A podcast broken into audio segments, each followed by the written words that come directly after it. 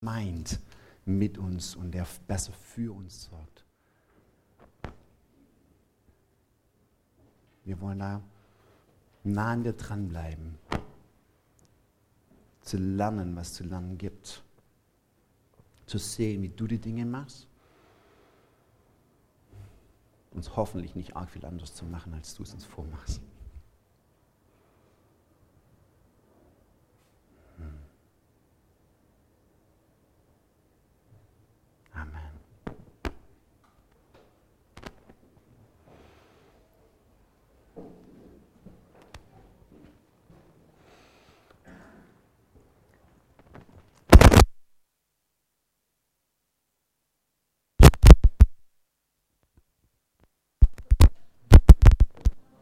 Käbele raus. Hilfe, Hilfe, jetzt ist wieder da. Ja? Okay. Cool, sorry. Sind alle wieder wach? Wer mich nicht kennt, ich heiße Jonathan. Ich darf ich da echt.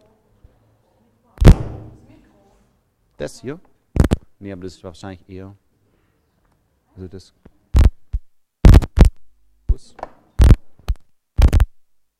Ich wackel ich da zu viel rum setze mich schon hin und zwackel trotzdem noch. Okay, ich habe heute Knieprobleme, deswegen sitze ich ein bisschen. Ähm, dann kann mich die Kamera besser einfangen wie sonst. Das ist ganz gut. Das heißt, ihr dürft heute ein bisschen mehr machen. Wir sind gerade in einer Predigtreihe, wo wir uns verschiedene Personen in der Bibel angucken. Jetzt brauchen wir eine bessere Farbe, dass man es besser sehen kann.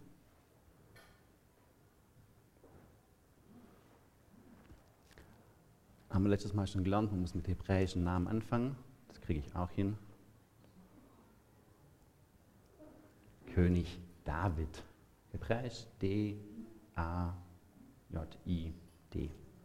Ganz entspannt. Erase all, das war's schon. Sonst sieht, ihr habt Theologie studiert, es funktioniert. Aber nicht Mikro studiert. Das nicht. Okay, ich, ich lasse mein.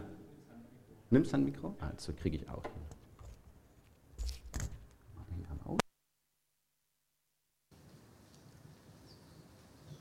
So.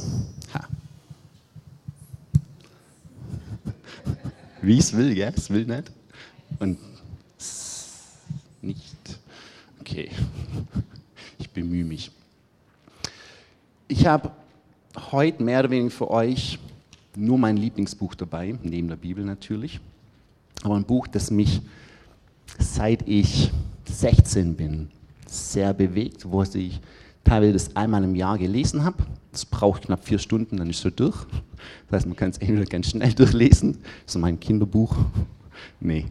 Ähm, und da geht es genau darum, dass jemand beschreibt, wie König David gelebt hat unter König Saul als König und dann als er entthront wurde. Wie hat er da reagiert? Wie hat er das gemacht? heißt auf Englisch A Tale of Three Kings. Auf Deutsch heißt der Titel Der Stoff, aus dem Könige sind, von Gene Edwards. Ich lege das nachher drüben auch hin. Jeder, der irgendwie in seinem Leben ein bisschen Problem mit Autorität hat, entweder weil er will, dass die Leute ihm besser folgen, oder weil er meint, oh Mann, der da oben, der macht alles falsch, lest das Buch, das ist Untertitel, eine ein Studienweg von Zerbrochenheit. Und das ist so, glaube ich, das, was, was für mich ganz arg beschreibt. Und dazu gehen wir ein bisschen geschichtlich rein, dass wir mehr verstehen, wo überhaupt diese Zerbrochenheit reinkommt. Wenn wir von König David hören, dann ist es unser großer Held, der Goliath besiegt hat, der, von dem gesagt wurde, er Saul hat 1000 geschlagen, David 10.000, also ein großer Held. Dann ist er noch der tolle Sänger und der gute Hirte und schreibt Psalm 23 und so. Also ein ganz arg Lieber, der ganz arg im Herzen Gottes dran ist, der auch mal ein bisschen Blödsinn gemacht hat. Aber mehr oder weniger unser Held. Und aber wie der da überhaupt hingekommen ist und wie der Held geblieben ist, aus Gottes Perspektive. Um das darf es heute ein bisschen gehen. Wir kennen vielleicht die Geschichte, dass David von Saul verfolgt wurde. Und das hat ja eine Vorgeschichte. Saul, ah, übrigens, ich bringe heute ganz viele Bibelstellen, aber wenn ich es richtig mache, dann sage ich sie nicht, sondern ihr müsst sie rausfinden. richtig, genau. Das heißt, heute gibt es keine Milch, heute gibt es Brot. Nee. Ähm, Geschichte von Saul, David und Absalom, seinem Sohn, finden wir in 1 Samuel. Und da wird Saul beschrieben als Saul war jung und stattlich anzusehen, schön und ein Kopf größer als alle anderen Männer in Israel. Auf gut Deutsch, ein Mann. Also hier gibt es ein paar in Prisma, die sind einen Kopf größer als ich, die sind ein Mann. Das sieht man von außen, bam. Und trotzdem war Saul jemand, der sich versteckt hat, der Minderwertigkeitsprobleme hatte, der mehrere Bestätigungen von Gott gebraucht hat, bis er die Berufung angenommen hat. Aber in der Berufung war sein Herz immer noch das Gleiche, war abhängig von dem, wie sehen mich die anderen. Und jetzt bin ich, jetzt sitze ich auf dem Thron und das ist peinlich, wenn ich vom Thron runtergehe. Also brauche ich Bestätigung von Leuten, dass die mich auf dem Thron lassen. Okay? Samuel wurde von Gott, von seinem Propheten Samuel, äh, Saul wurde vom Propheten Samuel eingesetzt. Also ganz klar von Gott gesagt, du bist der, der neues Zeitalter hier anfängt. Mein Volk schreit nach einem neuen König. Da habe ich eigentlich keinen Bock drauf, weil ich bin der König, sagt Gott aber ich habe einen, der darf das machen, der erfüllt die Kriterien, was die haben. Das Krasse ist dann, wenn wir noch weiterlesen, dann wird er vom Heiligen Geist erfüllt, ist bei den Propheten, kennt Trance-Zustände, was wir als charismatisch bezeichnen hier. Also krasse Charismatiker mit Minderwertigkeitskomplexen. Und das war für ihn ein bisschen, wurde zum Problem, weil er dann einen Auftrag bekommen hat, geh da hin, bereite ein Opfer vor und wenn, wenn ich komme, dann fängt alles an und dann gehen wir in den Sieg rein. Und er war aber nicht geduldig genug, weil der Prophet zu spät kam. Und es hat mich ein bisschen an ähm, Jesus und Lazarus erinnert. Jesus kam zu Lazarus, als er schon tot war, nicht als er gelebt hat. Warum auch immer Gott sich manchmal Zeit lässt, aber er ist niemals zu spät. Gott ist niemals zu spät. Und das, das sprengt auf meinen Kopf, meinen Verstand, weil ich denke, Jesus, jetzt habe ich eine Not und jetzt wäre es ein cooles Zeugnis zu erzählen, dass mein Knie wieder gesund ist. Warum nicht, weiß ich nicht. Aber ich lasse ihn mal Gott sein. Sein halbherziger Gehorsam wurde Saul zum Stolperstein, hat nicht ganz das gemacht, was Gott von ihm wollte, war ungeduldig und das, die Konsequenz war, nächster Bibelvers, Gott verstößt Saul als König und salbt David als Neuen. Was wir jetzt hier wichtig beachten müssen, wenn wir hier König Saul sehen,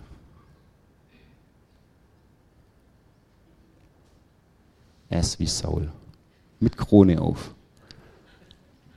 Dann hat er es gerade leider verbockt und ein neuer kleiner König wird gesalbt. Das ist halt ein El König-Elch. Was soll's? Ja, ist wunderbar. Als David als Kind zum König gesalbt wurde, war Saul und blieb Saul König. Das heißt, David hat ein Versprechen bekommen, das er als Kind verstanden hat, aber es hat realistisch keinen Sinn gemacht, weil es gab einen König und der König ist der Gesalbte Gottes. Und den, den berühre ich nicht. Wenn ich gegen den bin, dann bin ich gegen Gott. Das mache ich nicht. Und jetzt wird hier ein neuer gesalbt. Das heißt, irgendwo spürt man schon diese Spannung da. Und diese Spannung, um die geht wie David darunter gelebt hat. Jetzt hat David nach der Salbung auch noch die krassen Sachen verbracht. Der hat im Kleinen gelernt, seine, seine Liebeslieder zu singen und seine Anbetungslieder und seine Zerbrochenheitslieder, weil er der Jüngste war und verstoßen wurde, nicht ernst genommen wurde und allein auf dem Feld war. Das heißt, er hatte genug Zeit, Anbetung zu lernen und mit der Steinschleuder rumzuspielen. Hat die Bären verteidigt, äh, beziehungsweise die Lämmer verteidigt, die Bären getötet. Und hatte dann daraus, aus dem Kleinen war er treu, hat er Mut gehabt und Mut gefunden, Glaube gehabt. Mein Gott ist groß genug wenn ich ein Lamm von einem Löwe retten kann und von einem Bär, dann kann ich auch Israel vor Goliath retten. Okay? Kleiner Glaubensschritt und ging hin und hat es gebracht. Auf einmal war ein Volksheld vom No One zu Superstar. Wenn der König jetzt aber der Superstar eigentlich sein sollte, dann wird es ein bisschen schwierig. Und wenn der jetzt hier in dem ein Rivale sieht, dann wird es noch schwieriger. Okay? Das heißt, hier fängt jetzt wieder da Sauls Unsicherheit an. Wer bin ich denn? Und Gott hat mich verstoßen, aber ich bin noch auf dem Thron. Vielleicht ist, eigentlich möchte ich meinen Sohn Jonathan auf dem Thron haben. Noch lieber möchte ich am längsten auf dem Thron bleiben. Aber eigentlich gar nicht, dass jemand anders kommt, so ein kleiner Schnösel. Und dann singen auch noch die Lieder, äh, die Frauen da draußen Lieder. Saul schlägt tausend, David zehntausend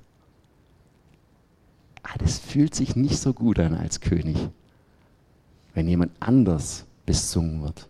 Der König kriegt die Ehre vom Sieg, nicht irgendjemand anders. Okay, das heißt, hier mal ein Problem.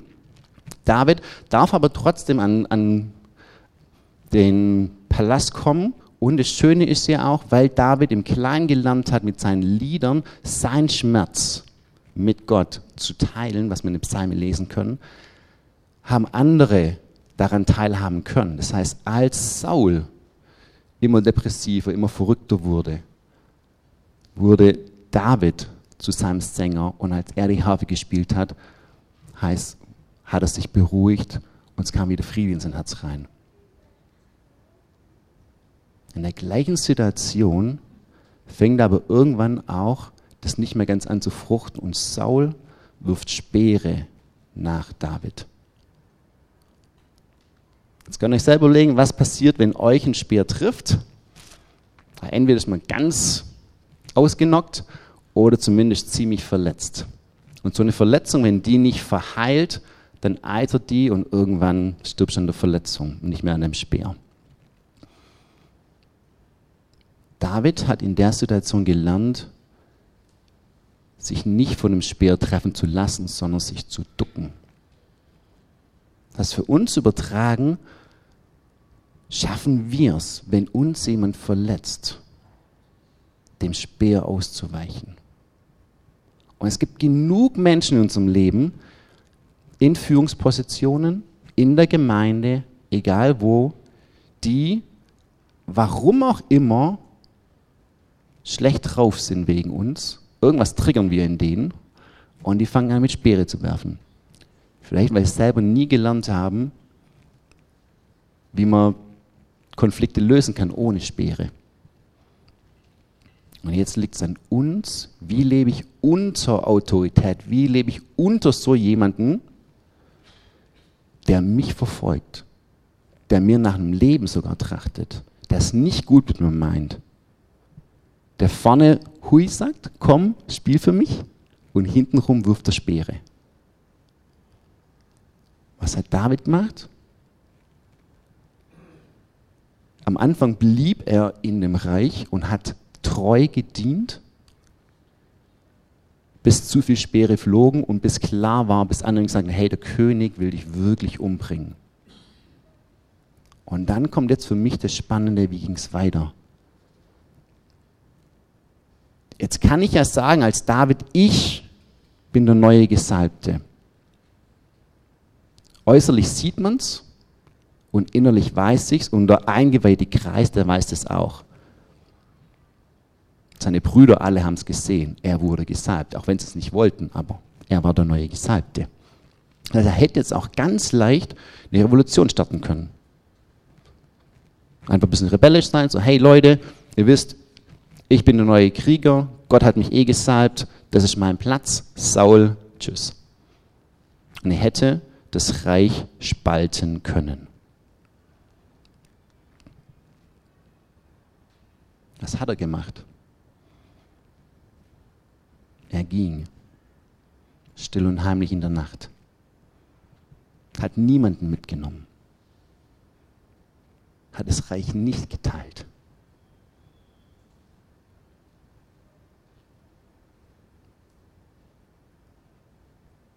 Und das finde ich eine der größten Herausforderungen. Wenn ich weiß oder wenn ich meine, ich bin im Recht,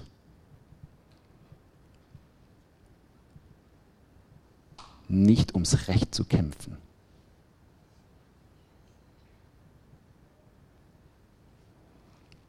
Im Buch kommt ein Satz und der bewegt mich immer wieder. Und sage, warum brauchen wir in unserem Leben oft so einen Saul?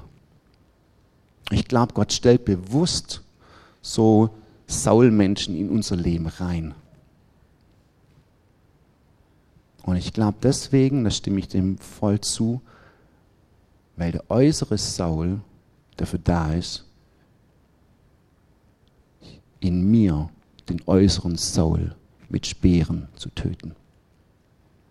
Jeder von uns hat den äußeren Saul in sich. Und die Frage ist, lasse ich es zu, dass der äußere Saul getötet werden darf? unser alter Mensch, damit der neue innen drin, dass das Herz Platz hat, das Leben zu gestalten.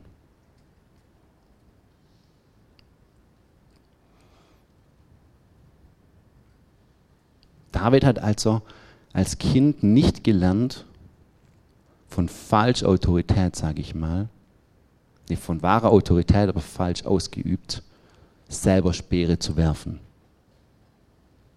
Sondern ist lieber von Höhle zu Höhle gekrochen und hat sich versteckt, als dass er sagt, ich taste nicht den gesalbten König an. Leidenschaft ist von Gott eingesetzt und lieber gehe ich, als dass ich hier ein schlechtes Wort über die Leidenschaft spreche. Anstatt dass ich sogar eine Revolution starte. Und noch Leute um mich rumscharen, die sagen, ja genau, das stimmt, das ist falsch, das muss man ändern. Die aber selber nie was machen würden, sondern froh sind, wenn sie jemand vorschieben können. David hat nicht von König Saul gelernt. Dann war er König und dann hat er einen wunderschönen Sohn. A wie Absalom. Von dem heißt sogar jetzt, er war der schönste Mann im ganzen Land. Und in dem Satz, er war vollkommen. Wortwörtlich.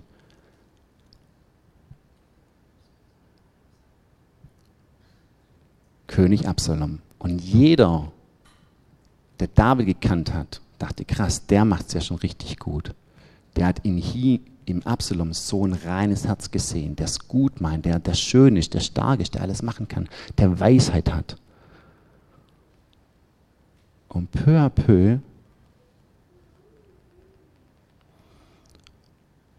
war da aber nicht nur Weisheit drin und ich höre den Leuten zu und ja, das ist schade und das ist blöd, sondern irgendwann kam wieder mehr Kritik mit rein. Ja, das stimmt, was du mir sagst, lieber Bauer, ist ungerecht. Wenn ich König wäre, würde ich es anders machen. Auf einmal ist der, der sich unter Autorität gestellt hat, der der Autorität in Frage stellt. Ging dann geschichtlich so weit, bis er sagt, ich muss selber König werden und David vom Thron stößt.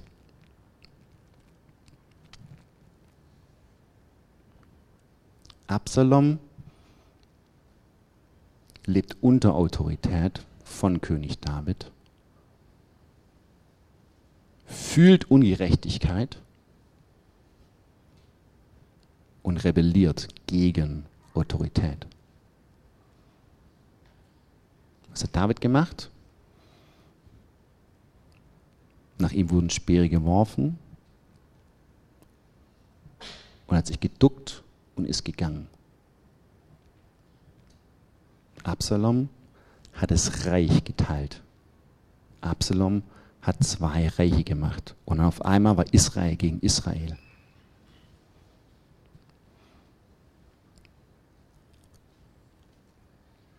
Und meine Frage, die ich mir hier immer stelle, ist,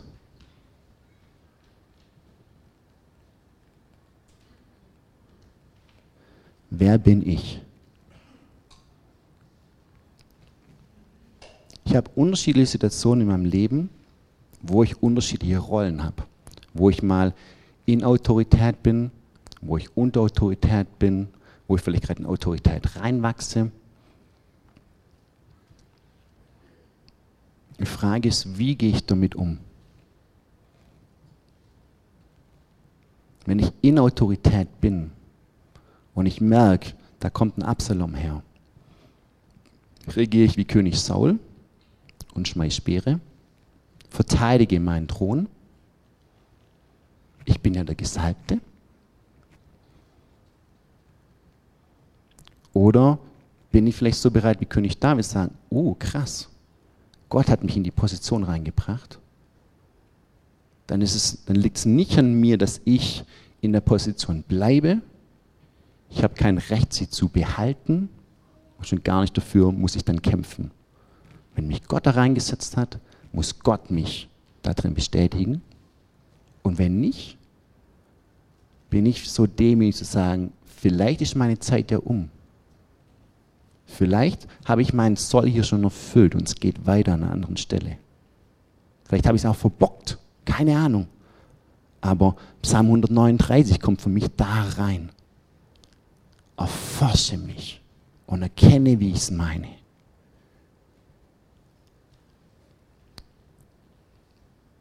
Und wenn ich unter Autorität stehe, die vielleicht Dinge falsch macht,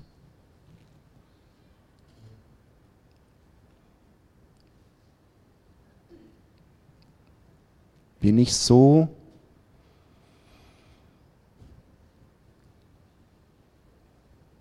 dass ich, was ich kritisieren möchte, mit der Person ansprechen kann oder rede ich hintenrum und sammle irgendwelche Anhänger?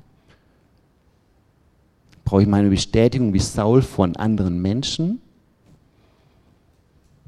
Oder ist vielleicht auch meine Zeit noch nicht da, in Autorität reinzukommen? Vielleicht bin ich wie Absalom zu schnell. Der König lebt noch. Warum solltest du schon König werden? Dass sich schnell von anderen zum König salben lässt.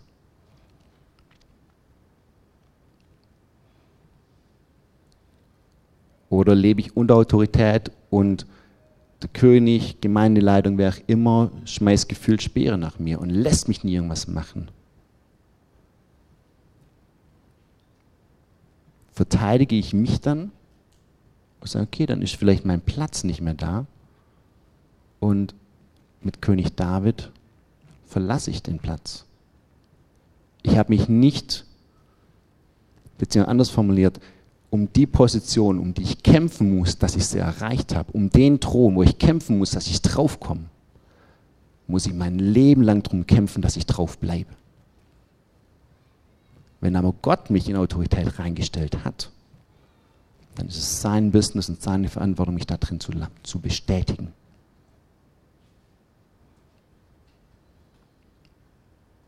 Jesus, jetzt in der Offenbarung und in 2. 1. Äh, Petrus heißt, wir sind Priester und Könige. Das heißt, ob wir wollen oder nicht, jeder von uns steckt hier drin. Believe it or not. Das heißt, wir haben alle den Auftrag, schon in Genesis, bebaue und bewahre, was ich dir anvertraut habe, gute Verwalter zu sein. Wir haben die Identität so gesprochen bekommen, wir sind Priester und wir sind Könige. Könige haben Autorität und müssen das auch irgendwie ausleben. Wenn es auch nicht, auch ein passiver König hat Autorität und gestaltet dadurch, aber nicht so, wie es vielleicht machen sollte. Das heißt, auch für uns als Normalsterbliche, Kopf in Sand stecken ist keine Option.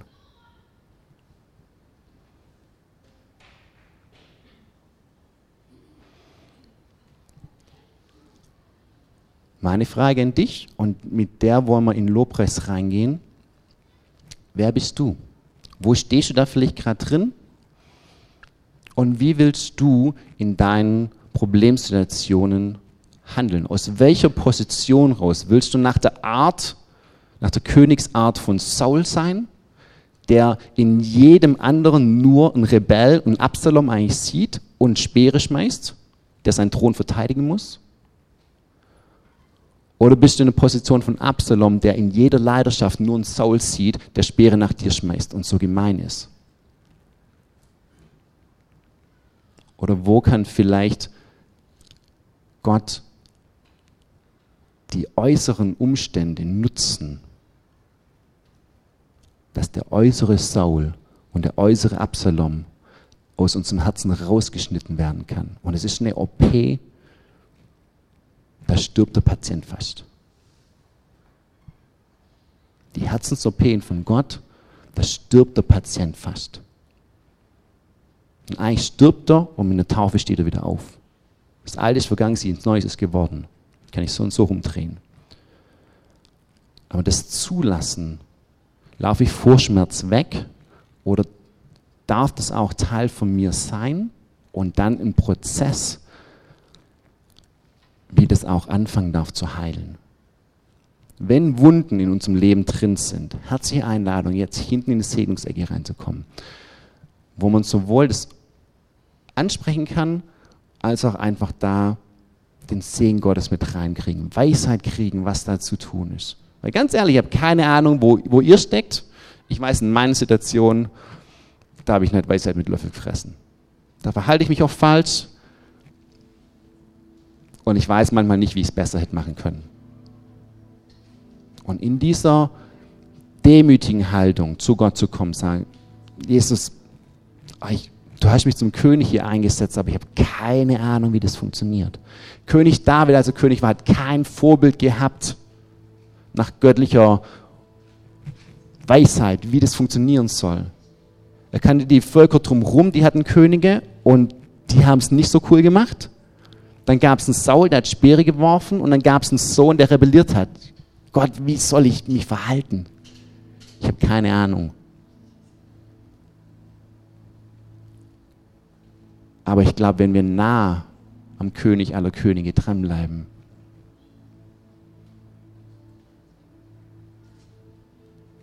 haben wir eine gute Chance, viel zu lernen. Jesus, danke, dass du über allem stehst. Dass du es liebst, uns in Autorität reinzustellen, von Anfang an, dass wir da gar keine Wahl dazu haben. Und du hast gesagt, die du berufst, die hast du auch befähigt. Und Heiliger Geist, da brauchen wir dich, dass du uns in alle Wahrheit reinführst. Dass du uns krönst mit Weisheit, mit Gnade, für uns selber, für die Menschen um uns herum. Wir wollen unsere Augen auf dich richten, Jesus, Anfänger und Vollender unseres Glaubens. Wir wollen von dir lernen, was es heißt, in Verantwortung zu leben. Wir wollen von dir lernen, was es heißt, in Autorität zu leben und unter Autorität zu leben. Was das heißt, wenn du sagst, wer der Größte sein will, der soll den anderen dienen.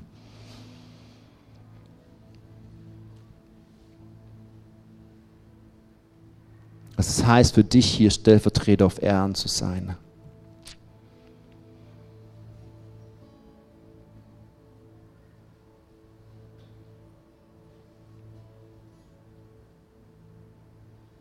Wir brauchen mehr von dir.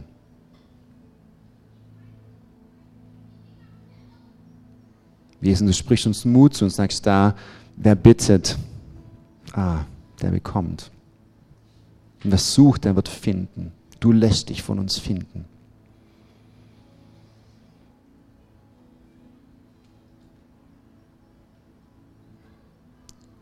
Heiliger Geist, ich lade dich jetzt ein, dass du in deine Heilungskraft kommst. Vor allem in unsere Herzen.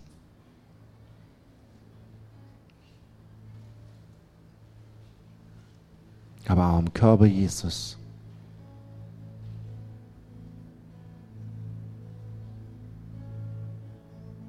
Du bist gut und dir vertrauen wir.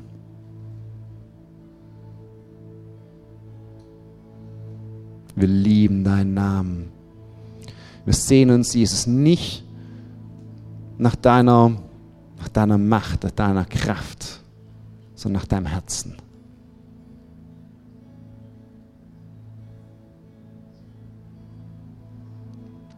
Jesus, tut es leid, wo wir noch an alten Mustern festhalten, an alten Verletzungen, an altem Recht.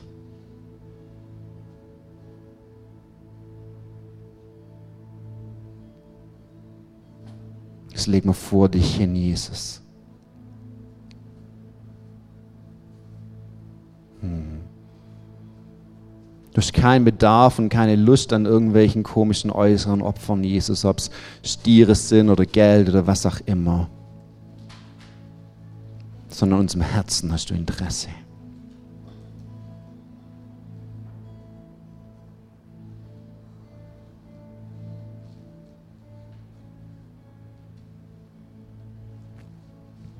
Amen.